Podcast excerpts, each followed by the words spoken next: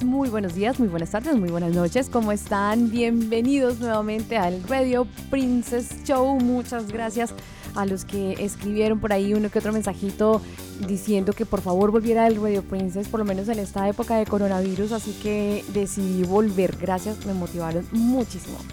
Y como sé que muchos han estado en esta época metidos en el tema de la educación en casa, algunos tienen hijos, hijos muy chiquitos, algunos tienen hijos muy grandes y no saben cómo manejar el tema de las rutinas, no saben cómo manejar el tema de la tecnología en casa, los tiempos, pues bueno, yo por eso decidí arrancar este Radio Princess Show en épocas de coronavirus con Pamela Moreno. Pamela Moreno es educadora especializada en disciplina positiva para el aula y la familia, es decir, para el salón de clase, pero además para la familia y nos va a dar algunos consejos y nos va a explicar por qué es tan importante que los padres acompañen a los hijos en este momento, porque además les ayuda a conocerse un poco más y bueno, que sea ella. Pamela, bienvenida, muchas gracias por estar con nosotros aquí en el Radio Princess Show. Hola, ¿cómo estás? Gracias por la invitación.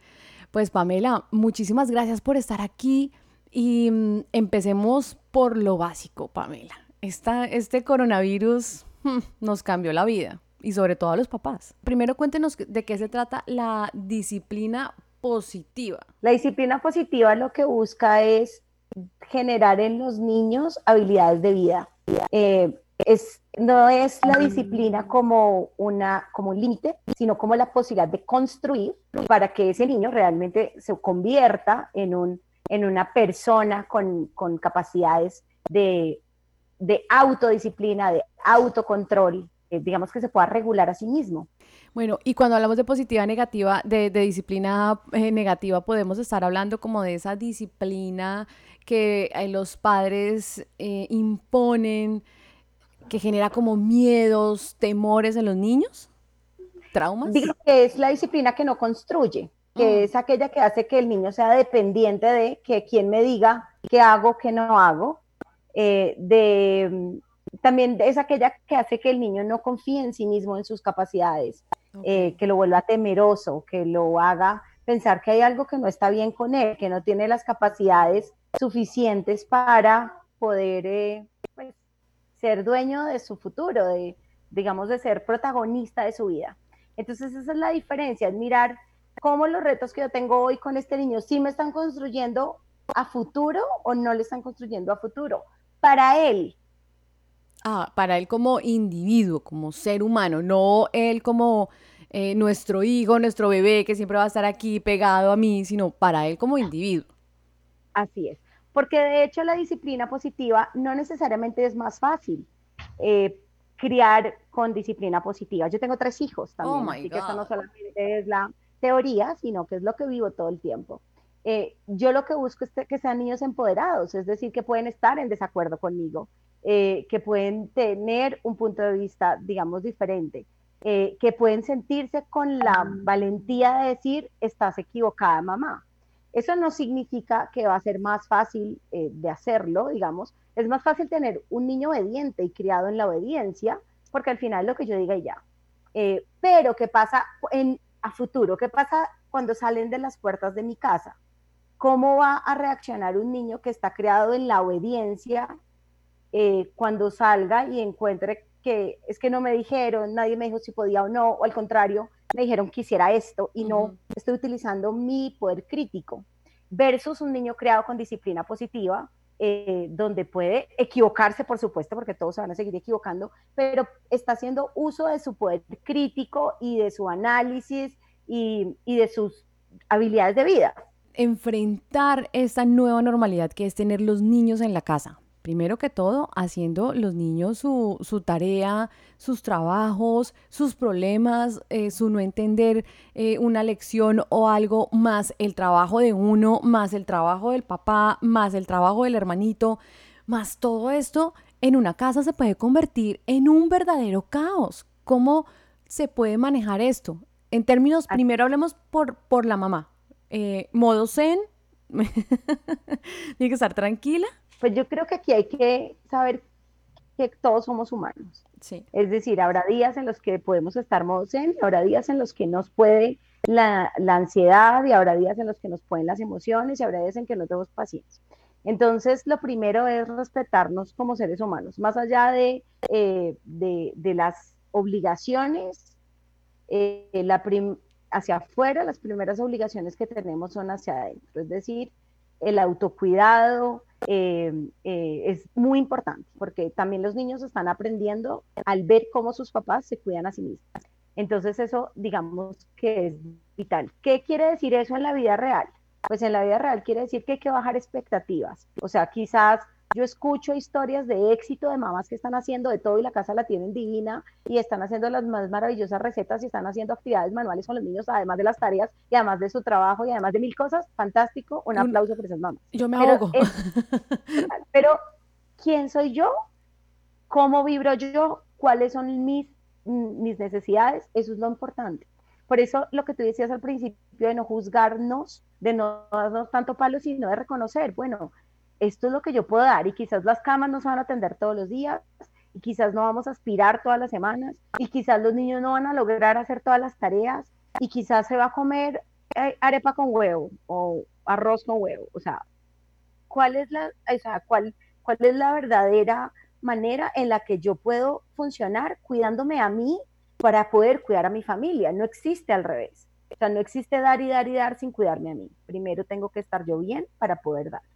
Y la única forma de mantenerme en paciencia y poder ser creativo es que yo esté bien. O sea, nadie con sueño, con hambre, con ansiedad puede dar paciencia. O sea, puede dar eh, eh, paz. Entonces, el primer paso es, bueno, ¿cuál es mi verdad? ¿Cuáles son mis expectativas? cómo las puedo bajar, cómo las puedo aterrizar. Y quizás hay semanas en las que puedo ser mucho más eficiente y otros días en los que no doy pie con bola. Bueno, esa es la humanidad. Y también saber que los niños están aprendiendo de eso, o sea, de, que, de que nadie puede hacerlo todo, de que necesitamos de ellos, porque esa, vivir en una, en una familia es, ese es una micro, un micronúcleo de una sociedad y todos somos importantes. Uno de los principios básicos de la disciplina positiva eh, y digamos que es en lo que se basa es que los niños son tan importantes como los adultos, pero no importantes de te amo y, ahí te tengo, sino que son importantes y relevantes. Es decir, que si yo hago la analogía que siempre hago como que la familia es una máquina, entonces todos los integrantes de la familia son piezas importantes y relevantes para el funcionamiento de esa máquina. No son piezas decorativas como a veces tratamos a los niños. Te amo, te adoro, quédate aquí quietico mientras yo hago. No, no hables, no molestes, eh, haz, esto y ya. No, no, no damos como incentivos. Y Pamela, ¿cuáles son esos, esos consejos o como esas claves que le podemos decir a los papás, sobre todo eh, a, las, a las mamás que tienen un hijo, de que no tienen de pronto la experiencia de dos, tres hijos?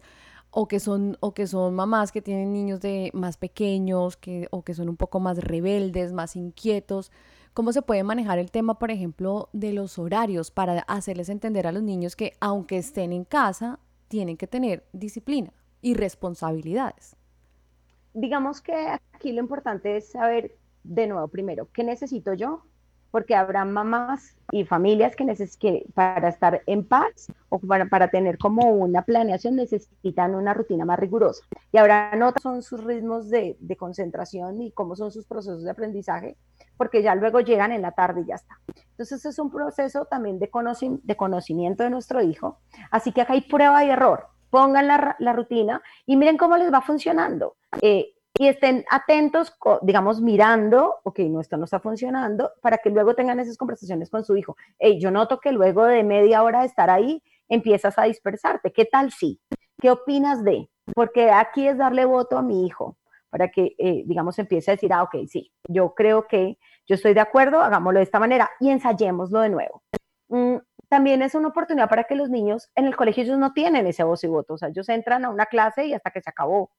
Eh, aquí ellos pueden tener, digamos que esa posibilidad de, de, ser más, eh, digamos, como respetuosos de sus ritmos. Entonces, eh, ¿cómo crear esa rutina de nuevo? Observación y ahí vamos. Si mi hijo no es capaz, digamos que si yo tengo teletrabajo y mi hijo no es capaz de estar en la mañana o las dos horas concentrado solo, Entonces, después de vivirlo, porque la única forma de saberlo es vivirlo, entonces, ¿qué nos vamos a inventar para mañana? Si, yo, si tú a la hora ya estás necesitando apoyo mío, pero yo sigo ocupada, ¿qué podemos empezar a hacer? Mm, quizás te puedes sentar a mi lado y, y mientras yo estoy trabajando, yo te ayudo a hacer un sol rápido y tú lo coloreas pero estás a mi lado y tienes, digamos, atención parcial. Digamos, con los niños chiquitos, esa atención parcial es importante, ellos no están solos mucho tiempo. Eh, podemos tener herramientas concretas como, por ejemplo, el reloj, que mm, si vamos a hacer pausas activas cada 20 minutos, sobre todo, como decías, con niños chiquitos o que no logren em, eh, como enfocarse solos, entonces, listo, cada 20 minutos puede ser que suene una alarma sutil en mi celular para que el niño diga, ok, estos 20 minutos voy a tener 5 minutos de mamá. Y son cinco minutos donde yo me dedico, le hacemos un dibujo, hacemos nos hacemos cosquillas, nos abrazamos, cantamos una canción o nada. Comemos algo, nos, comemos algo, lo cargo un rato, de acuerdo, o sea, como los niños necesitan esa conexión. Ok. Y, y, y volvemos y nos separamos otros 20 minutos. Mm, esto es mucho de prueba y error, eh, es decir, cada niño es un mundo y además cada mamá y cada papá es un mundo.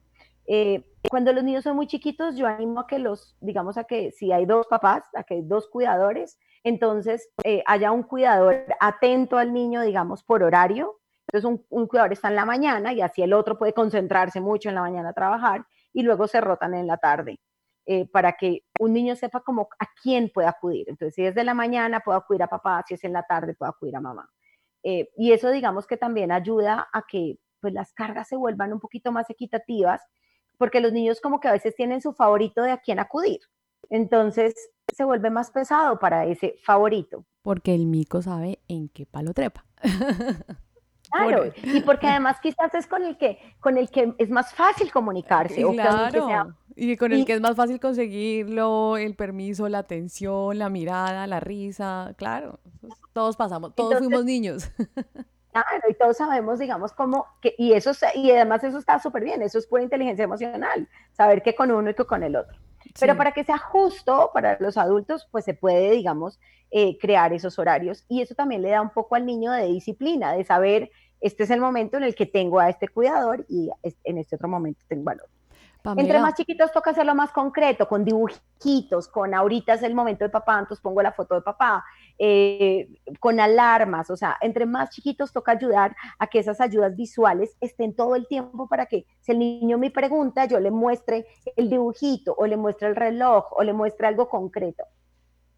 Sí, Pamela, ahora hablemos como de los, de los teenagers, ¿no? Que son tan difíciles los adolescentes eh, de, de manejar.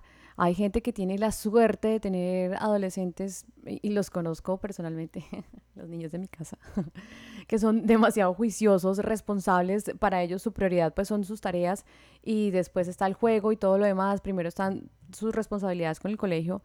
Pero hay niños, y, me cuento, yo, yo me hubiera vuelto loca si me hubiera tocado esto. A mí en mi adolescencia, yo no me concentro, Pamela, pero ni, ni para dormirme, pues me cuesta porque no me concentro. ¿Qué pasa con esos adolescentes a los que les cuesta no solamente ser responsables, disciplinados, concentrarse, eh, sino que además le tienen pereza a la materia, pereza al tema, pereza a la profesora, pereza al colegio, eh, no quieren que los vean en, el, en el homeschooling o por la cámara, no quieren, si no hay, en el caso de, colegios que no tienen la, tecnología y la oportunidad de hacerlo también por plataformas digitales, eh, tampoco se quieren sentar a hacer una guía, tampoco, ¿cómo, ¿cómo las mamás pueden manejar esta rebeldía que es que llega la rebeldía más la pandemia? O sea, esto es una bomba nuclear. Pobres mamás. Total. Bueno, yo tengo la fortuna de tener un, también un adolescente y una chiquita, así que vivo, digamos, y el del medio. Tengo uno en primario, uno en bachillerato, uno en preescolar. Ah, no, pero tiene el combo completo. vivo, las, tres cosas al tiempo. Em, eh, digamos que aquí hay que utilizar mucho la empatía. No es fácil ser un adolescente encerrado en su casa, eh, donde no está socializando, donde no está teniendo sus deportes, donde no está teniendo esas actividades que los llenan, el arte, el baile, en fin, o sea, todas esas cosas que pasan en el colegio que no es solo la clase. Y de hecho que son las cosas que pasan en el colegio que normalmente son las que más se disfrutan. Y eso no lo están teniendo. Eh, entonces, eh, aquí hay que tener mucha empatía y es permitir que esté furioso con el mundo. Pues es que tiene razón, no está fácil lo que está viviendo. Aún así es lo que está viviendo y pues nos toca, ¿no? Entonces es una oportunidad de construir resiliencia. Entiendo, entiendo lo que estás viviendo. Tienes toda la razón en estar frustrado, molesto, irascible. ¿Y cuál va a ser nuestro plan al tiempo para que no digamos que no te atrases en tus materias, para que cuando volvamos al colegio, pues puedas volver al grado con tus compañeros, porque pues al final es que, luego de esto, pues vamos a volver al mismo, al, pues al grado escolar eh, siguiente, si están en calendario B. Eh, entonces, ¿cómo vamos a hacer para cumplir esa meta? Porque esa es una meta que tiene el, el adolescente, o sea, no quedarse atrás, porque entonces sale de esta pandemia mía y además ya perdió el año o perdió su materia o perdió, o perdió sus, mm, sí, sus, logros, sus objetivos y todo y, ya. Entonces, estoy de tu lado para que lo logremos, para que esto no sea una piedra en el zapato, sino que no es algo chévere, pero no te va a dañar, digamos, como tu futuro. ¿Qué hacemos? Y entonces ese es mi papel, ponerme de, su lado, somos el mismo equipo. Aquí no es como yo logro doblegarlo y entonces le quito internet y le quito el celular y hasta que no haga sus tareas, sino que yo te entiendo, o sea, entiendo lo que estás viviendo y estoy de tu lado para ayudarte. ¿Cómo te funcionaría a ti una rutina? Y, ahí arranco la pregunta. Ah, digamos que muchos adolescentes normalmente duermen hasta tarde, es hasta biológico, hay estudios que hablan de cómo los adolescentes les funciona dormir en la, mañana para su desarrollo neuronal. Entonces, si yo tengo uno de esos adolescentes que no madruga, bueno, entonces, ¿qué tal si arrancamos a tal hora? ¿Y cómo ser la rutina? ¿Y cuántas horas necesitas dedicarle a tus clases? Y, para responder, o sea, eh, para, para, que des resultados, ¿no? Para, tener los resultados que necesitas. Pero también aprendiendo que eh, como esto está diferente, como no está estando en el aula, entonces quizás él puede llegar a los conceptos que le están pidiendo de otra manera. Quizás, en, quizás eh, es una manera de empezar a encontrar esos videos donde explican, en YouTube hay cosas fantásticas, donde explican esos conceptos de manera divertida, donde hay profesores que quizás son más em, fáciles de entender que es un mismo profesor. O sea, esa también ayudarle a que si eso no está satisfecho con ese profesor, bueno, ¿cuál es el concepto que tienes en esta materia? ¿Qué tienes que aprender? El entregable, digamos, que tienes que, que tener. Mm, aquí al final tienen también una libertad que no tienen normalmente en el colegio. O sea, en el colegio les toca ir y sentarse y escuchar a ese profesor que les tocó.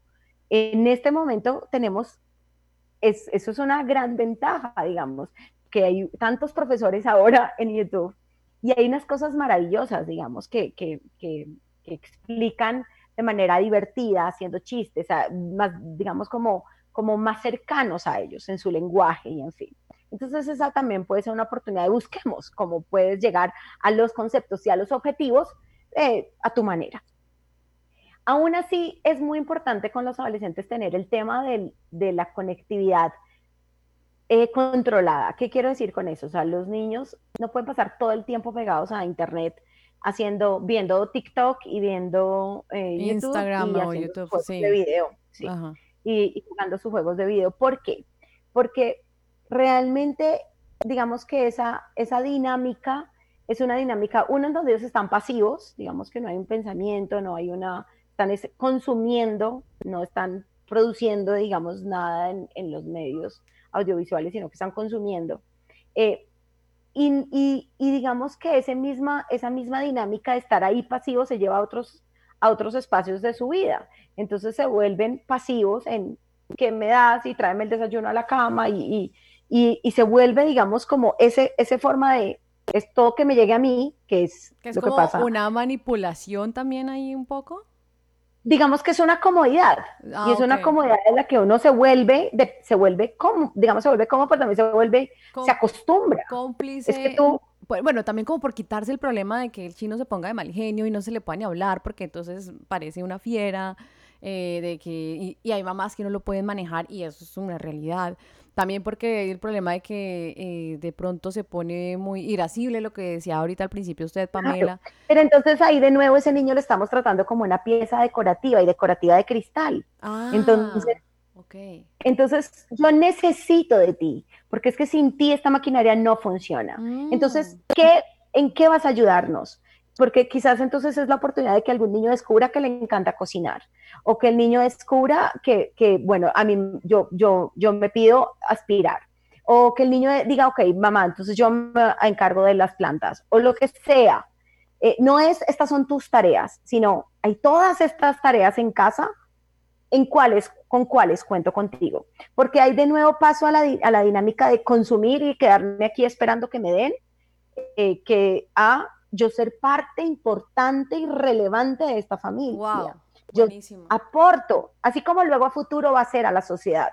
Él va a aportar a la sociedad, él va a ser importante en la sociedad y dependemos de él para que dé de sus, de sus intereses a la sociedad. Y Pamela, y eso también me hace pensar que esa satisfacción que él va a tener de, wow, esto que hice se ve bien, huele bien, se ve limpio, eh, la gente está en armonía, es gracias a mí, esa satisfacción también le ayuda a él a, a estar motivado y a querer seguir colaborando eh, y por eso cuando vaya a ser eh, ciudadano y ya tenga que andar la vida solo, va a entender la vida desde ese punto, como de qué manera puedo yo servir para generarme también esta satisfacción de, ver que lo que yo hago importa.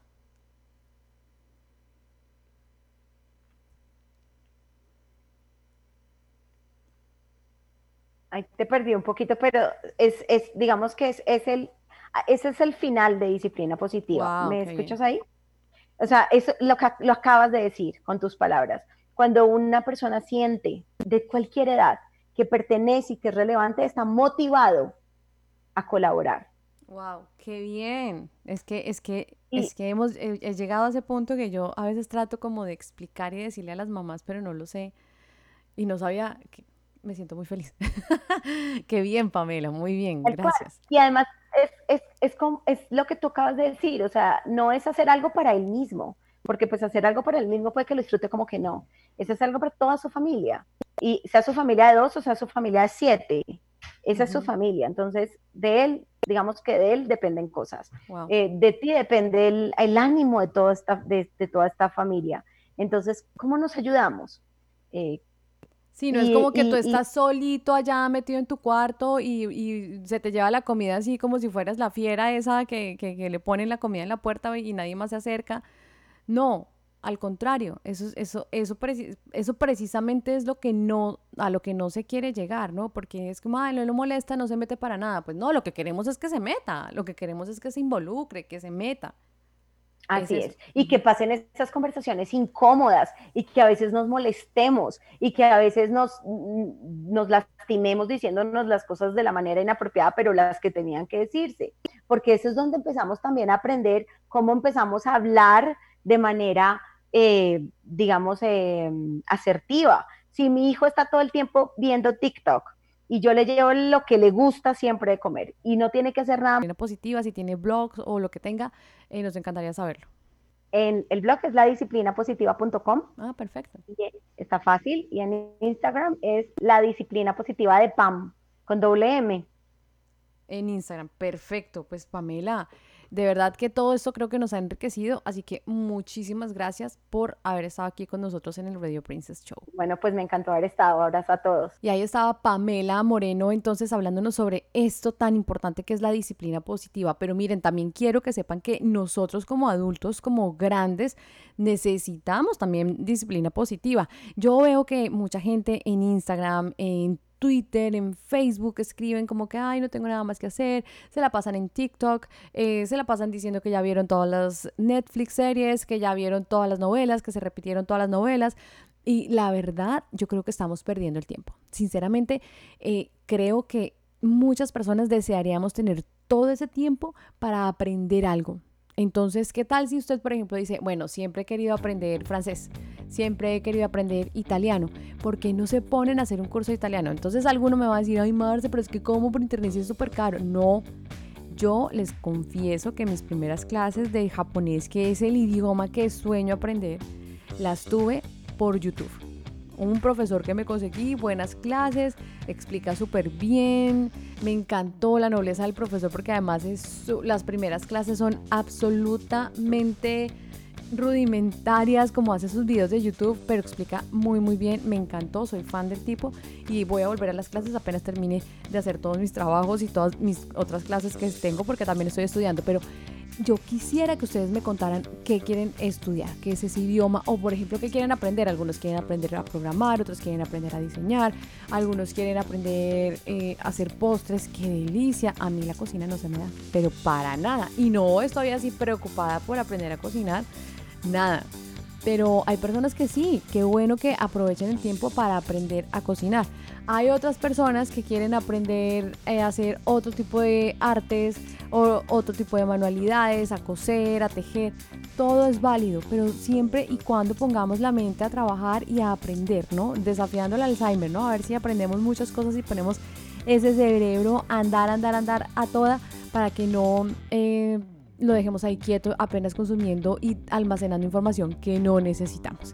Está bien ver una serie, está bien comentarla, pero no está bien meterse todos los días de la cuarentena a ver solamente televisión y a ver solamente las redes sociales. Eso por salud mental no nos conviene.